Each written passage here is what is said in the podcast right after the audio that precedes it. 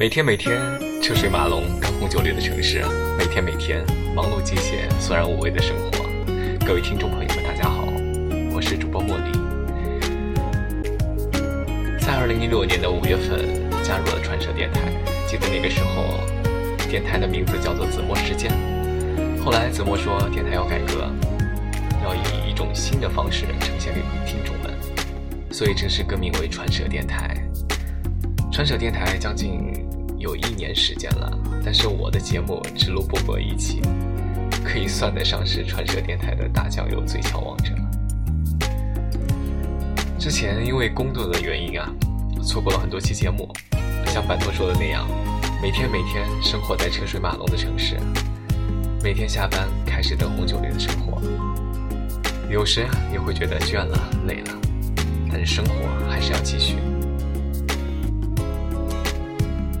每当太阳升起，我们依然忙碌，穿梭在城市的每个角落，坚持着自己所坚持的，依然努力，没有放弃。之前主播子墨说过，希望听众朋友们走进电台的时候，我们能让听众放下包袱，不拘束。我们的节目要亲民，可以像朋友一样，向你诉说着我们的故事。我想，应该做到了吧？当然。的时候也要给自己放一个小小的假，短暂的停留，何尝不是为了更好的出发呢？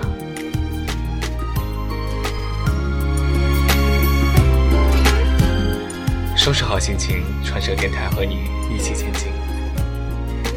希望以后的时间里，大家能够继续支持传社。